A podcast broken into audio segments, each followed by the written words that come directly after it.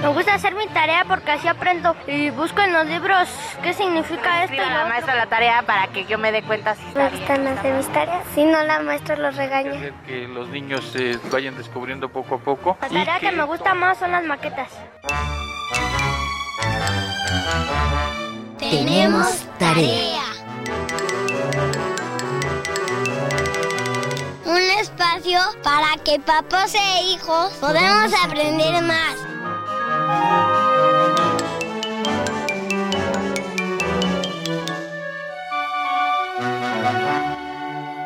Nuestra tarea para el día de hoy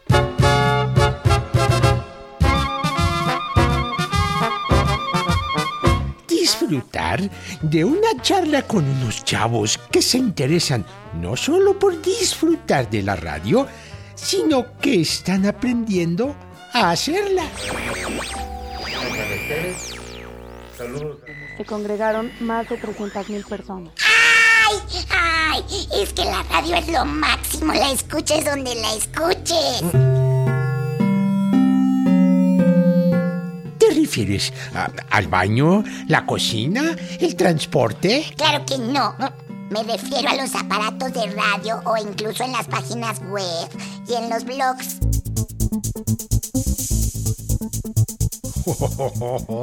órale, qué cibernética, tía Cari. Pero, ¿por qué será una tarea de vida esto de disfrutar las transmisiones de radio aún en otras plataformas?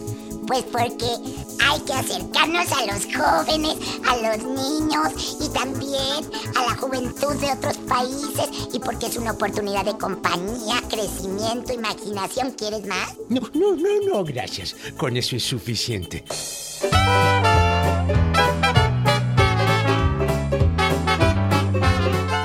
Vaya, mira, Checolín, la tía Cari defiende su medio y tiene razón.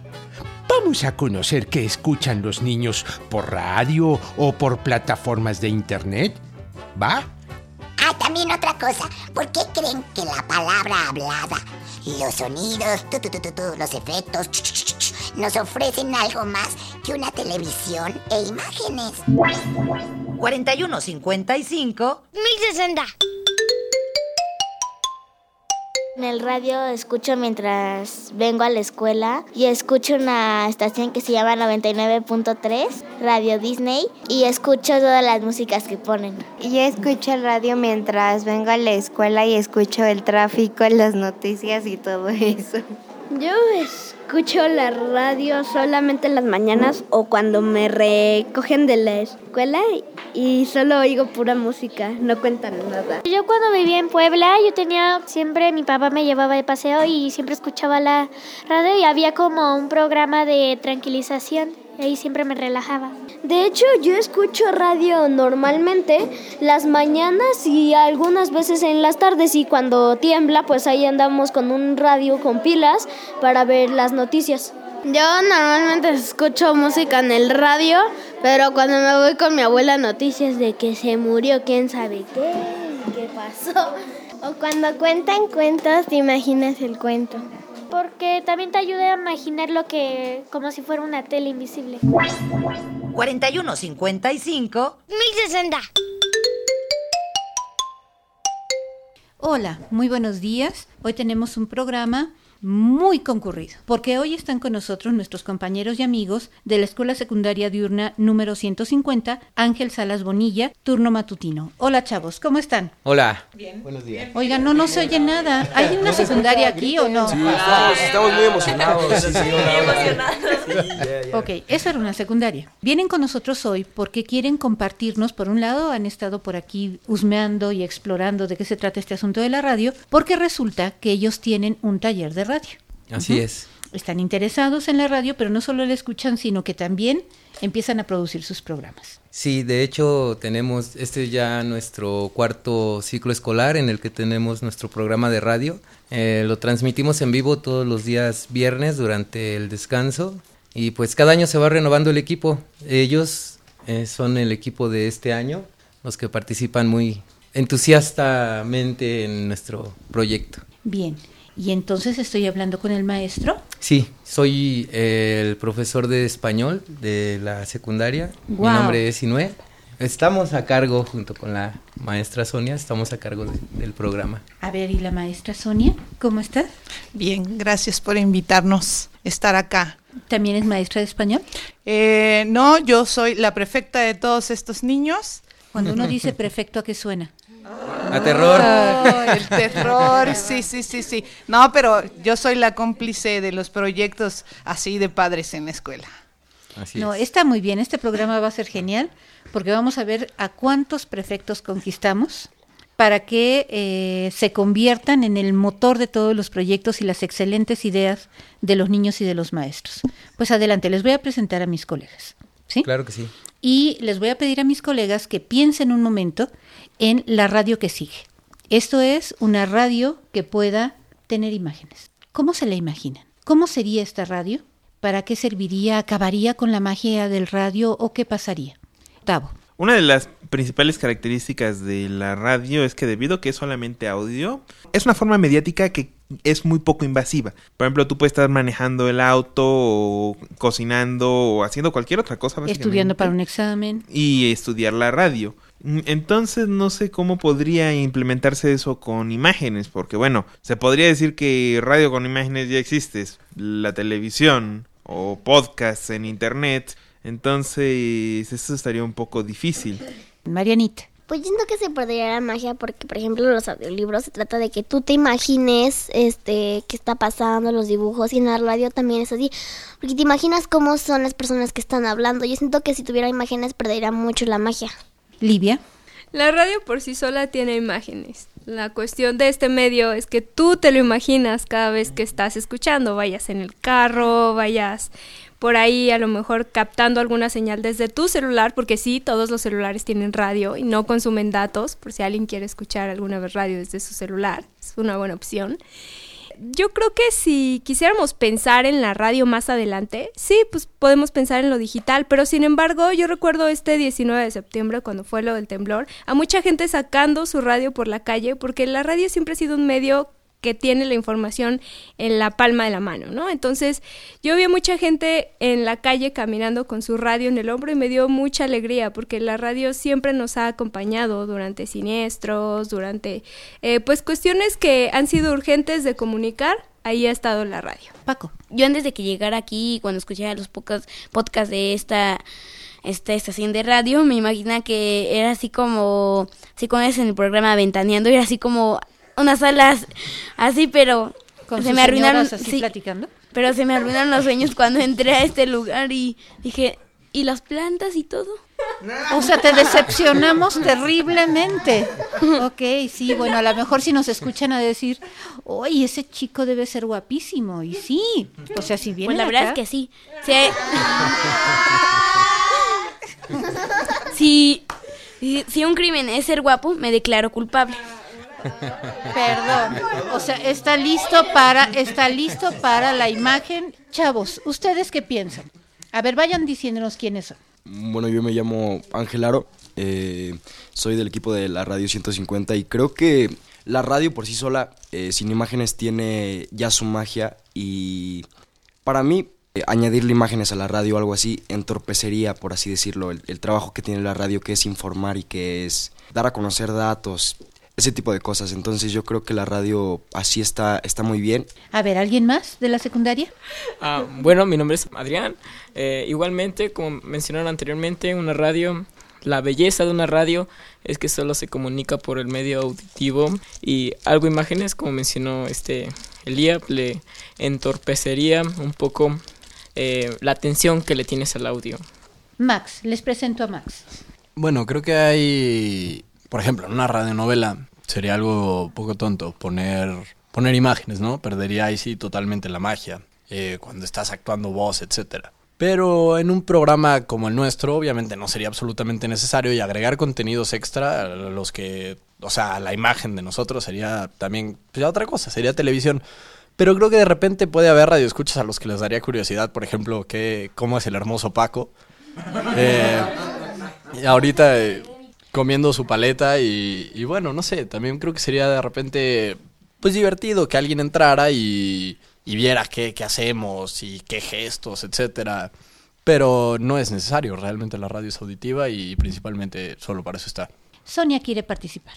Yo creo que las radios, la magia de la radio está en que nos permite todavía imaginar más. Una imagen te acota mucho, ¿no? Este, ya, eh, eh, o sea, una- un rostro así asado. Pero cuando tú eh, eh, utilizas la radio, eh, viajas más, o sea, todavía lo puedes definir más o puedes imaginar cosas todavía que incluso no te describieron o no te dijeron, ¿no? Sinue, a ver, como maestro de español, Sí. ¿qué nos dices? ¿Qué hace? ¿Es cierto que no hay imágenes en la radio? Eh, viene a mi mente un libro de Miguel de Unamuno que se llama Niebla, en la que Miguel de Unamuno cuando conoce a una mujer dice, realmente yo no me enamoré de esa mujer, sino de la mujer que construí para mí. Entonces creo yo que la magia de la radio eh, está en esta parte en la que mencionaba Sony, ¿no? Que cuando estás escuchando una radionovela, tú estás diseñando a la actriz principal a tu gusto personal, tú estás eh, diseñando al actor principal, a las características que tú, que tú quieres darle a ese, a ese personaje. Más bien yo me imagino una radio probablemente del tipo nómada, ¿no? O sea, que se pudiera hacer en cualquier lugar, no sé, en una sala de una casa, en un patio de una escuela, y que la gente pudiera apreciar lo que realmente es la radio, porque en este caso nosotros es la primera experiencia que tenemos con una radio real, y pues ni idea de lo que en realidad pasaba, ¿no? En, en una, en una cabina de, de radio. Es un primer impacto que tenemos nosotros y nos parece agradable y creo que la gente pues del mismo modo pudiera tener esta experiencia de saber qué es lo que es la radio a través de una radio nómada. Esa idea de radio nómada me parece interesante. Habría que verle un poquito más de qué se trata. Miguel. Pues yo creo que la idea de una radio con imagen no está tan divorciada del concepto normal de la radio. Y se los digo desde el punto de vista de que a lo mejor un programa de radio con imágenes sería un video como los que circulan por YouTube. Podría poner de ejemplo un podcast en donde el que está grabando eh, la voz se graba a sí mismo mientras lo hace porque está en un live stream, está eh, con su público. Y entonces tú lo puedes escuchar sin ver al sujeto y si te da curiosidad, pues tú puedes ver al propio sujeto. O por ejemplo, um, a lo mejor como en un top de Dross, que te pone las imágenes muy ex- explícitas. ¿Cómo que es eso? No sé, digamos, un video, ¿no? Por ejemplo, un top 7 de animales más letales. Y entonces te va poniendo las imágenes de los animales más letales. Pero no necesariamente, como es una narración, no necesariamente tienes que ver al animal para imaginártelo. Como los que hay ahora de radio con televisión y que ves a la persona con sus auriculares hablando y aquello tiene todo lo de aburrido del mundo. Pero poder ir creando como algunas interacciones podría estar padre. Tavo y Max. Bueno, tal vez podría ser. Hay una serie de libros que he estado leyendo. Son japoneses, pero el chiste es que lo que tienen es que al inicio de cada capítulo tiene una ilustración donde muestran cómo se ven los personajes y alguna pieza del escenario que es, digamos, la escena eh, más importante del capítulo. Entonces, eso te da una referencia para qué está pasando. Y eso podría funcionar. Que te muestran, por ejemplo, cómo se ve el personaje y cómo se ve, por ejemplo, la casa del personaje o algo así. Y todo el resto lo haces tú con tu propia mente, ¿no?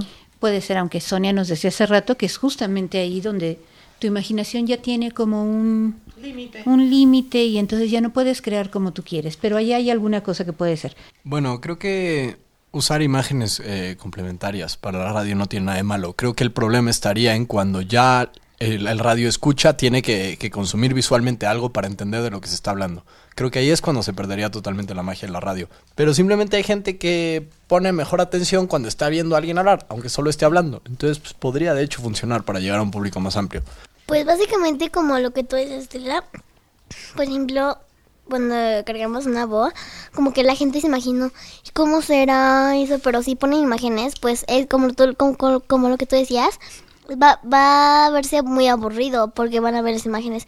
Pero el chiste, según yo, de la radio es que ellos se imaginen cómo es lo que está, como lo que están oyendo. Paco, Nati, y nos vamos a un corte. Pues a mí me parece que la radio es casi como un libro, pero un libro que oyes. Es mejor como, como es en, la- en los libros, es mejor un libro sin imágenes que así narra narrado solamente con puras letras, porque así tú puedes expandir tu imaginación de ver cómo es, así imaginarte cómo es cada cosa sin si las imágenes estuvieran en todo, no, no existiría la imaginación.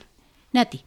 Digamos que yo estoy más como apegada a la parte de que no necesita imágenes ya que la radio con los audios ya es mágica, tan solo como tú decías hace un momento, te puedes imaginar cómo es el locutor, si es alto o es bajo, depende de la voz, o cómo te imaginas que es donde está. Por ejemplo, puede ser un lugar muy pequeño o demasiado grande o una mesa rectangular gigante donde hay un montón de personas sentadas escuchando y hablando de lo mismo, pero cuando ya es visual, en cierta parte es aburrido y puede ser incluso decepcionante, porque a mí me ha pasado, una vez quise conocer a un locutor llamado Toño Esquinca y...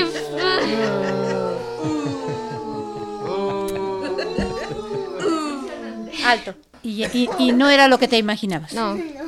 ¿Pero por qué? Yo lo seguía mucho cuando era pequeña y pues ya después me di cuenta que no era nada de lo que yo esperaba. También su personalidad es muy pesada y pues... No correspondía con la voz que tú imaginas. Exacto, no. A ver, en cuanto dijimos eso, salieron dos manos, rapidísimas. Marianita. Por ejemplo, yo cuando era chica, mi programa se llamaba Once Años. Y me acuerdo que hubo un... en- hubo... A ver, otra vez porque no te entendí. Cuando yo era chiquita, había un programa que se llamaba, creo que todavía sale, que se llamaba Once Niños. Once Y- niños. Y, salían caricaturas así. Hubo una parte en la que te convocaron a niños y te ganas boletos para ir a Cineteca Nacional y ver las caricaturas nuevas. Y yo me acuerdo que veía canciones y flotaban, sé, hacían y caminaban. Pero cuando yo los vi me decepcioné mucho. Y mi infancia se me arruinó. Tu infancia se te arruinó. Dios mío, eso sí está grave. Paco. Me pa- me pasó lo mismo con el locutor llamado Toño Esquinca que este... Bueno. Silencio, lobos. Me pasó lo mismo que este... Entonces... Yo creí, cuando oí la voz, yo me imag- me imaginaba que era una persona como de na- 98 años. Y, en- y entonces, cu- cuando mi papá me mostró las imágenes de quién era él, le, le dije, ese es Antonio Rosique, ¿no? Ok. Eh, chiste para unos cuantos y dicen por acá que malo. Así es que nosotros nos vamos a ir un corte, pero les voy a pedir un favor. Después de este corte vamos a escuchar una dramatización y a ver, a ver si es cierto todo lo que dijeron ahora. ¿Va? Se me ocurre que grabemos unos sonidos y le preguntemos a unos chavos qué se imaginan con esos sonidos, ¿va? Oye, buena idea. A ver, aquí traigo algunas cosas para hacer efectos. Ah, pongámonos rápido de acuerdo y se los pasamos a Livia para que recoja algunas imaginaciones. Sí, sí, sí. Venga, venga. Pásame eso, pásame eso. ¡Ay! Me lo echaste encima. Bueno, pues es que para qué te pones ahí. Eh, ah, no, no, tío,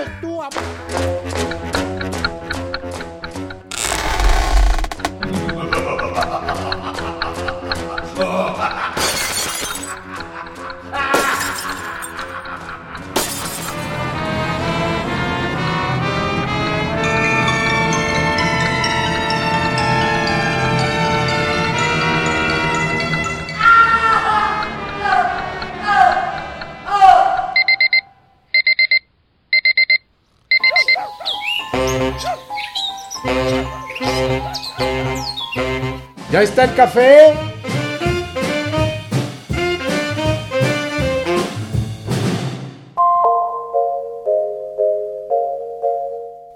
¡Órale! ¿Qué vieron ustedes, chicos? Con las orejas se ve mucho más a veces. ¿A poco no? 4155 1060. ¿Qué escucharon? Empezamos primero con nuestros invitados. Ángel, el concepto que yo hice en, en mi mente fue una pesadilla, por así decirlo. Alguien, alguien escapando de, de algún monstruo que estaba rompiendo vidrios. Y, y después de esa pesadilla, llegó la mañana, la persona despertó, la persona que estaba sufriendo esa pesadilla despertó y su vida volvió, por así decirlo, a la normalidad. Termina eh, la dramatización eh, con la persona que estaba sufriendo la, la pesadilla eh, pidiendo un café. A mi parecer este es un, un ejemplo claro de que la radio no necesita como tal imágenes para para que nosotros podamos construir la, la historia. ¿Ahora va quién? La música dramatizó mucho el momento, ya que fue una música un poco fuerte y ruido- ruidosa. Eso fue en la parte principal, en la que hubo el sonido de la entrada. Un, un bueno, rechinó la puerta, se rompieron vidrios y después se escuchó el sonido de. Igualmente pudo ser haber sido una pesadilla o darse cuenta de que está en la vida real y no está pasando eso y sentirse alivianado. A ver, vámonos con las manos de este lado. Marianita. Pues yo me manejé algo parecido. Era como si fuera una pesadilla y como que alguien entraba, este, se rompían los vidrios y terminó siendo, terminó siendo una pesadilla porque de repente sonó el despertador. Y dijeron, ya está el café. O sea, eso, eso era lo que yo me imaginé. Oye, ¿cómo era el monstruo de la pesadilla? Yo me imaginaba uno grande, como que con gelatina cayéndose de él. Bien. Paco. Pues para mí eso no fue una pesadilla, fue así como que la persona estuviera dormida y de repente se abre, se abre la puerta y comienza a reírse a carcajada el demogorgón y entonces... O sea, no era y co- pesadilla, era real. sí, mi. Ajá. Entonces comienza a reírse y a tirar los vidrios y todo lo que esté a su alcance. Bueno, y entonces de repente así como que ya se lo ese monstruo se comió a la persona y después despierta otra persona en otra vida. A ver, ¿alguien más? Tavo. Mm, Bueno, yo concuerdo con que fue una pesadilla, pero sí debo decir esto y es que, aunque sí tiene pistas sonoras, esta dramatización, en sí como que no tiene imágenes, porque lo único que tenemos es el sonido, pero no tenemos ningún contexto para dicho sonido. No sabemos si el, el vidrio que está siendo mm, ro- eh, destruido en esta dramatización es, por ejemplo, botellas o un, una ventana. Lo único que Pero tu imaginación, que ¿qué decide qué es? Mi imaginación, lo único que se imaginó fue un, un montón de vidrios pegándole al suelo, segui- seguidos por unos pasos como de una sombra y luego de eso la persona nada más despertándose y yéndose a trabajar. Vámonos con Livia. Para mí fue como si le pusieran musicalización al momento en que mi prima me llamó y me dijo que iba a llegar muy tarde para hacer el pastel de Navidad y me dejó haciéndolo sola. Fue como si le pusieran música a ese momento en el que ch, hice un desastre y mejor salí a comprar uno. Yo me imaginé un cuate borracho llegando en la mañana, tirando todo. Y encima preguntando Y en- si, ya si estaba. ya estaba el café. O sea, un cínico. Sí, por Ajá. supuesto, hay muchos. ¿Cómo ves? ¿Qué piensas, Max? Bueno, me, me gusta esa, esa interpretación, de hecho es bastante, bastante cómica y, y diferente. Pero pues yo sí me imaginé casi igual que todos una, una pesadilla y lo que me encanta es esa transición de ese momento de angustia, de esa música de angustia, a un momento tan normal y, y tan agradable por lo menos para mí como es la mañana y el café. Y, y no sé, me, me encanta cómo cambian las cosas tan rápido. Estás en un estado de estrés y te estás imaginando una situación estresante y cambias a, una, a otra situación totalmente pacífica en cuestión de 10 segundos. Maestro Sinue, ¿qué piensas? Qué bonita es la juventud. Definitivamente, bonita, porque cuando ya uno es adulto, no sabe si le da más terror la pesadilla o el despertador para irse a trabajar, ¿no? Creo que la, la perspectiva que tiene cada uno de, de los chicos y de nosotros con respecto al audio que escuchamos, pues depende mucho de nuestro de nuestra forma de vivir la vida, ¿no? De las experiencias que nosotros hemos tenido y pues decidimos nosotros eh, dónde empieza la parte buena, dónde termina esa pesadilla. Y del mismo modo, como lo mencionan todos ellos, a mí se me figuró primero pues una pesadilla también, algo muy nocturno, eh, con mucho suspenso, enseguida el sobresalto del despertador. Y empieza la música feliz, ¿no? La de, ay, pues qué bueno que desperté, ahora sí me voy a tomar un café y vámonos a trabajar. Pero además, pregunta por si ya le hicieron el café. Ah, bueno, él ¿eh? pregunta, o este, sea que- algunos tenemos que prepararnos los solos. Sonia, maestra, ¿qué piensas? Híjole, yo como que me fui por otro lado, pero este mm, cuando corrió la primera parte, me vino a la mente la canción esta del Pesetti, de la mano sangrienta que iba y toca, ¿no? Toc, toc. ¿Tendrá un curita? ¿No se acuerdan de esa rola? Es buenérrima. O sea, yo esperaba que llegara ese momento, ¿no? En que tocaran. Pero me pareció así como la película sobre la película. ¿Se acuerdan estas? Que está este un tipo viendo una película de terror y sale la imagen de la película de terror y después vuelve como a su otra normalidad. Eso vino como a mi mente en ese momento, ¿no? Pero lo primero fue lo de la mano sangrienta que iba por el curita. Yo esperaba que eso pasara.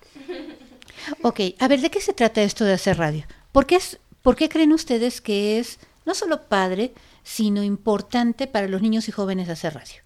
Chavos, cuéntenos, acá hay niños haciendo radio y aquí hay jóvenes haciendo radio. ¿De qué se trata? Bueno, yo creo que la radio fundamentalmente es, es algo, es un medio de comunicación que nos ayuda a expresar eh, nuestro sentir y por el cual podemos expandirnos y podemos desenrollarnos eh, de manera sentimental, de manera cultural, de, de todo tipo de maneras y, y, podemos ser nosotros mismos. Entonces yo considero que la radio eh, nutre tanto, tanto nuestra inteligencia como nuestra alma. Entonces es algo muy, muy, muy pasional, muy, muy feliz. Yo estoy muy feliz de, de, de hacer radio, de, de estar aquí también estoy muy feliz. Ah, ¿Y qué te toca hacer? Perdón la interrupción, Ángel. ¿Y tú qué haces en el proyecto Radio 150? Bueno, el proyecto se basa en tocar temas de interés de la sociedad escolar. Entonces, básicamente nosotros programamos entrevistas, eh, ponemos música que, que a nosotros y a la comunidad les gusta, hacemos todo tipo de cosas para poder expresarnos y expresar nuestra juventud y nuestro espíritu de, de, alumnos. A ver, teníamos dos manos por acá y le voy a preguntar a nuestro amigo Max y a Livia que nos digan que andan por ahí armando un proyecto, que nos digan ellos también cómo lo ven. Aline. Es importante, ¿por qué? Porque ves como de otra manera o tienes otra perspectiva de que no solamente, como dicen, no solamente necesitas tener una imagen para real, realmente ver cómo es la personalidad de la persona, la que está hablando, el cómo es, su físico, o sea, todo, sino más bien también por la voz, por el, los sonidos, por el cómo habla o por el cómo se expresa, también puedes ir creando una imagen en tu cabeza, ir como quedándote una idea. Max. Bueno, pues me, me parece bien padre que, que tengan esta oportunidad de tratar de, desde los mismos alumnos hacia los demás alumnos, temas de interés de, de la comunidad escolar. Eh, en una secundaria, ya lo hemos hablado en otros programas, pero es, es importantísimo como niño y como joven tener la, la oportunidad de opinar. Y, bueno, yo creo que eso enriquece a todos los alumnos. De repente no sé qué tipo de temas traten, pero puede haber un tema que le pique la curiosidad a uno y entonces en, a la salida se pueden a platicar sobre eso. Y bueno, increíble. Y también increíble lo de la música. Eh, no sé qué tipo de música pongan, pero bueno, al final toda la música es, es arte de diferentes maneras y está muy bien que tengan como ese descanso en la escuela y esa, esa variedad que en la mayoría de escuelas no, no, no las hay. Pero además es una mega responsabilidad, o sea, porque una vez que empiezas un programa, hay que transmitir todas las semanas o todos los días o como lo hayan organizado.